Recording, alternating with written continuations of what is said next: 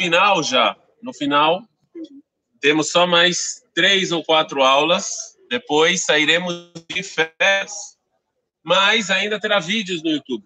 E não, então curtam o canal, se inscrevam, etc, etc, etc, etc. A partir quando é férias? Quinta-feira. Quinta-feira entraremos aí no mês de férias, terá um pouco menos de vídeos no YouTube, mas seguiremos com o Debatorá e seguiremos com os comentando a Haggadah, um vídeo por dia comentando a Haggadah. É, então se inscrevam no canal para vocês não perderem absolutamente nada. O que a gente vai estudar depois das férias, eu não faço a mínima ideia. Se alguém tiver algum tema, alguma coisa que ele de estudar, é, na verdade só vocês dois, né? Agora que eu estou pensando nisso, só vocês dois. É. Ou deixem aí vídeos motivacionais judaicos. Ou deixem aí nos comentários. Deixem aí nos comentários que o que vocês gostariam de estudar. A gente vai voltar um pouco para o. E o Rav... Ainda bem que tem plástico. O Rav ele vai explicar uma parte, e como eu falei da contextualização, né? Ontem a gente falou dos Fatemet, Rav Yehuda Leib, a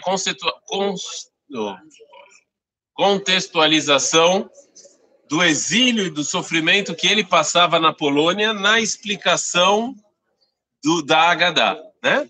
O Rav Kuk aqui vai fazer uma coisa é, parecida, mas é, que eu acho bem bacana também. Como começa a Haggadah? A Haggadah de Pesach começa com uma frase é, em aramaico, uma frase completamente diferente que a gente, que a gente vê, olhos vistos, que essa frase ela não faz parte da Haggadah. Como é que começa a Haggadah de Pesach? A Haggadah de Pesach começa com Alachmaniadi Achlau Avatana Be'arad Mitzrayim. Esse é o pão pobre em aramaico. Esse é o pão pobre que comeram os nossos antepassados no Egito. Sim? E esse ano somos escravos, ano que vem livres, tá bom? E a gente vê que essa, essa frase está completamente fora da Gadá. Todo, todo mundo que tem fome vem e coma, tudo, né? Mas por que, que a gente vê que essa frase está completamente fora da Gadá? Ela, ela, é um acréscimo tardio à Gadá. Porque ela está em aramaico, toda a Gadá está em hebraico. Né? Ou seja, não existe outra, outra frase. Tá bom, no Had Gadá é no final, mas a Gadá em si a Haggadah em si está escrita em hebraico. Você começa o Alachmania falando em aramaico, que já é uma diferença, já é uma coisa diferente. E você vê que a Haggadah teria que começar no, no, no Manistana, a pergunta do filho, e aí a resposta. O Avdimaino, sim, nós fomos escravos. Esse Alachmania, esse pão pobre aqui, está completamente desconectado. E uma segunda pergunta, que é a pior de todas, né? É a gente fala, vamos, eu vou traduzir a frase e aí vocês me falam qual a pergunta. Qual o problema? Esse é o pão pobre que os nossos antepassados comeram no Egito, no, Egito na terra do Egito. É, todo mundo que tem fome veio a comer. Esse ano aqui, no Egito, ano que vem em Israel. Aí, imediatamente depois vem Manistaná. O que, que é Manistaná? A criança pergunta porque a gente está comendo matzah. Espera aí, é uma estupidez. Eu já acabei de falar eu acabei de falar, eu acabei de falar que esse é o pão pobre, eu mostro a matzah, esse é o pão pobre que os meus antepassados comeram na terra do Egito. Eu acabei de falar. E aí a Gamara, a, a, a Gadá vai perguntar, Mani está na escola leilada no Rolim Hamalayla Zé Matzah? Por que, que essa noite eu como matzah? Eu acabei de falar. Então, ou das duas, uma, a criança não estava prestando atenção, sei não falar aramaico. Pode ser um. Mas Tá claro? Tá claro? E, e, a pergunta é por que que se acresce? Que que se acresce? Por que que agregaram isso? O que que faltava na Agadá que precisava trazer essa parte? Isso a gente já falou. Como é que eu sei que é um acréscimo tardio? Porque está em aramaico. Ok? Você faz toda a Agadá em hebraico. A Agadá originalmente, óbvio que é em hebraico. A gente não sabe exatamente o ano em que ela foi escrita, ok? A gente não tem uma, essa, essa ideia mas ela é em hebraico. Tudo que é aramaico, ele é tardio, ok? Qualquer, no Tanar, o aramaico é uma língua mais é, tardia, mais, mais é, tardia do que o hebraico. Certo? Acréscimo em, em, em aramaico ele é considerado mais recente, ok? Sim ou não? Então vamos, é exatamente sobre isso que o Rav vai falar. Diz o Rav Kuk o seguinte: Alachmania, kol dichvin, kol ditzrich, ash tavdi, ash tacha. Bezat Hashem Barak, está tama akdama azot. Venirá, shediknu alehara achurban. Então, para começar, o Rav Kuk fala: Eu acho, eu acho. A gente não sabe, que como eu falei para vocês, um dos problemas da Haggadah é que a gente não sabe exatamente quem escreveu em que momento histórico foi escrito. a gente não tem essa. Até a Tfilá a gente sabe mais do que a Haggadah. Ok? E aí Rav Kuk fala, eu acho que isso aqui foi decretado depois da destruição do templo. Depois da destruição do segundo templo, essa parte, Alachmania, esse é o pão pobre, foi decretado depois do ano 70, quando o segundo templo é destruído. Por que, que ele acha isso?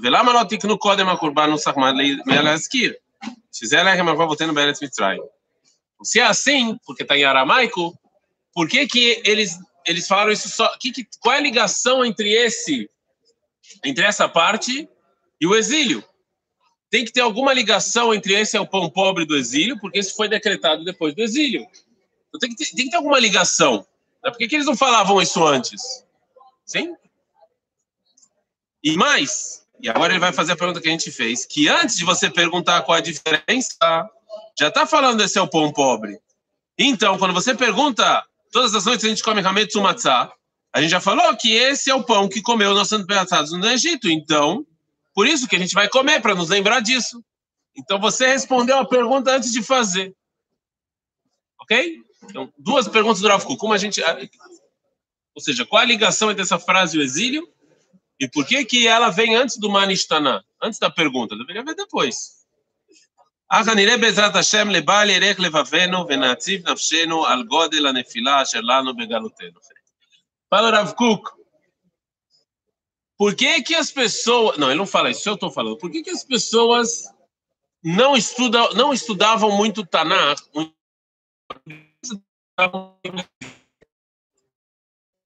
que estudavam muito Agmará e pouca Bíblia. Tem vários motivos, mas qual é um, um dos motivos principais que eles não estudavam no Tanakh? Não, no exílio. O povo judeu no exílio estudou pouco Tanakh. Por que, que o povo judeu no exílio estudou pouco Tanakh?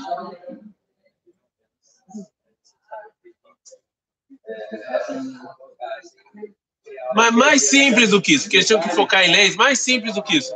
O que que basicamente o Tanar fala? Fala de Israel, de ter rei, de ter exército. E quando eu estou no exílio, eu olho para isso, isso só me deixa mais deprimido, né? Ou seja, olha só o que que o Tanar está falando e olha como eu tô. Eu estou aqui no exílio, eu estou oprimido, eu estou longe, longe, longe, longe de ter um exército, eu estou longe, longe, né? Agora imagine um judeu no exílio lendo um negócio desse. Depressão profunda depressão profunda. Como é que eu vou fazer na Haggadah de Pesach? Como é que eu vou fazer a a bendição de que Deus nos salvou, se eu tô tacua, tô aqui preso no exílio? É que a gente lê a Haggadah com os olhos do judeu tinha um que tem de Israel. Agora imagine você lá na Europa, lá na Rússia, no meio dos pogromes lá, no século XVIII, fazendo bendição da redenção, quando está tudo ruim. Quando tá tudo, você não sabe o amanhã. Os caras estão te chutando, estão te matando, estão cuspindo em você, estão te matando, estão cuspindo em você, estão te xingando, estão levando sua família, estão levando seu dinheiro. Você vai fazer o ceder de peça? Como é que é o seu? Hoje eu sou livre. Bendito é Deus que nos redimiu. Como é que você vai fazer um negócio desse? Com que espírito você vai fazer um negócio desse? Imagine a Agadá de peça no local. Como é que você vai fazer um negócio desse? Como é que você vai começar a falar da redenção, da liberdade, quando você está no Holocausto? Eu nem estou falando no, no, na fase braba do Holocausto, de matar todo mundo. Está no gueto. Está sofrendo pra caramba. Como é que você vai fazer? Hã?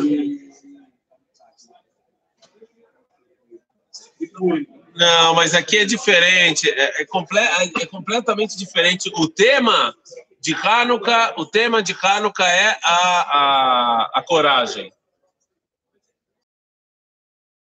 Você quer saber o quê? você tem razão, você tem razão, você tem toda a razão, Davi, você tem toda a razão. Por isso que, na época do exílio, a gente trocou, em Hanukkah, a gente trocou a, a, a, o exército e falamos do quê? Do milagre da luz. Isso você pode falar. O milagre da luz. Bonitinho. Aqui você está falando de liberdade? Esse é o tema principal.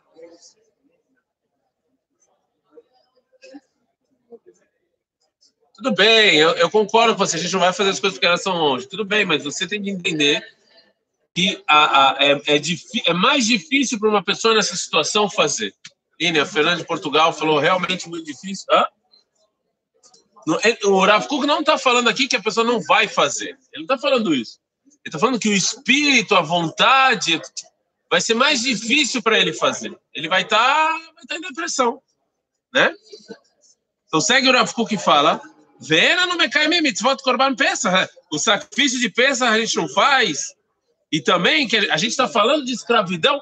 Nós éramos escravos e agora são livres. O que você fala, Nagadá. Em Hanukkah, o que você faz? Deus, obrigado que você salvou os nossos antepassados na época dos Hashmonaim. Ótimo. Mas aqui, o que você faz? Agora somos livres. Não, não somos livres. Muito difícil isso. Hoje em dia a gente também é escravo. De novo, no século 21, não. Somos livres. Mas quando estávamos no exílio, não é que somos livres. Hoje, amanhã, o cara pode decidir uma coisa e acabou, estamos livre. Humana, cis, begaluteno, mikodem, beatane, lá, simrale e agora. Ou seja, e a gente, a felicidade, vai ficar feliz nesse ceder aqui. Que... De novo, essa frase foi decretada na época do exílio. Entendeu? Agora, por quê? Porque na época do exílio, o pessoal é. Verzé Amar, que é a Armania. A conexão tá ruim. Não sei se. Deu ontem também problemas. Vocês estão me ouvindo ou não? É? Agora deve estar melhor. Espero que a conexão esteja melhor. Falaram aí que a conexão estava ruim. Bom, então, a, a, é, essa introdução é para falar assim, assim que estava no Egito também.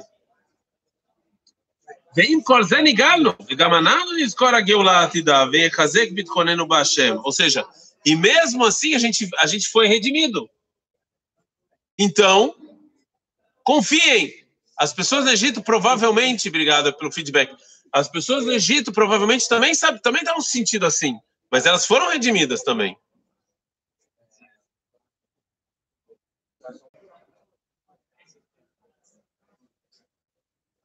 Agora parece ter voltado. Voltou? Não voltou?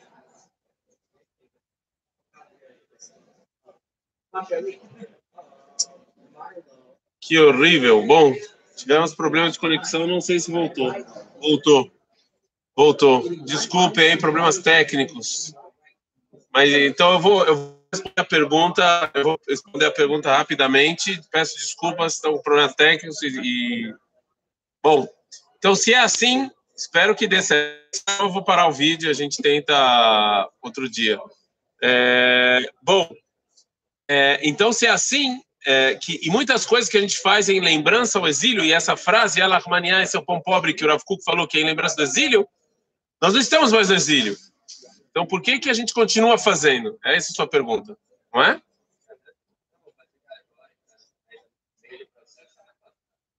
Então, então duas, então, duas respostas. Primeiro, eu sim acredito que o judaísmo e a Allahá, como qualquer coisa, ela, ela evolui, ela está em evolu evolução. Em algum momento, certas coisas vão ser mudadas, vão ser trocadas. Então, tem coisas que a gente fazia no exílio e hoje em dia já não tem mais tanto motivo para fazer isso. Né? Hoje em dia já não é. Uma das coisas mais, é, mais famosas que a gente não mudou na Brahá de Tisha B'Av, no dia 9 de Av, é o único dia que a gente acrescenta uma Brahá especial na, na reza de Jerusalém. É, todo dia na Amidah a gente tem uma reza de Jerusalém, e lá a gente acrescenta algumas coisas. Se vocês lerem a tradução, Jerusalém está toda queimada, toda ferrada, toda certa.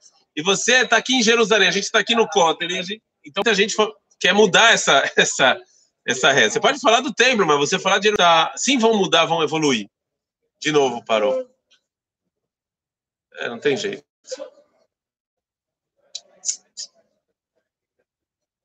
De novo parou. Bom, vai mudar por quê? Porque eu acho que também é importante a gente. Ah. Falar, cara. Eu vou parar, eu acho. Bom, eu vou responder rapidinho antes que pare de novo. Que também é importante a gente lembrar o exílio em Pesach. Eu também acho que faz parte. Tem coisas que vão ficar, tem coisas do exílio que vão ficar, porque é importante. São dois mil anos do povo judeu que a gente tem que lembrar. A gente tem que lembrar o que os cristãos fizeram com a gente nas cruzadas, o que os muçulmanos fizeram com a gente no século XII na Espanha. A gente tem. Mas o amanhã. Então, mas você. Não, então assim, isso eu não tenho problema com essa frase que amanhã a gente é livre ainda não é hoje, porque a liberdade aqui tem a ver com a redenção.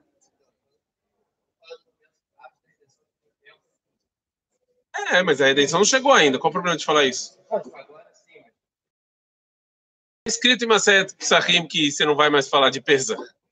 Já está escrito já. Sou eu que estou falando, já está escrito. Essa pergunta já foi feita. Eu estou falando que coisas que foram decretadas no exílio, mesmo que a gente não está mais no exílio, mesmo que a gente está em Israel, é de extrema importância a gente continuar falando para lembrar dois mil anos. A gente tem que lembrar o que os cristãos fizeram em 1096.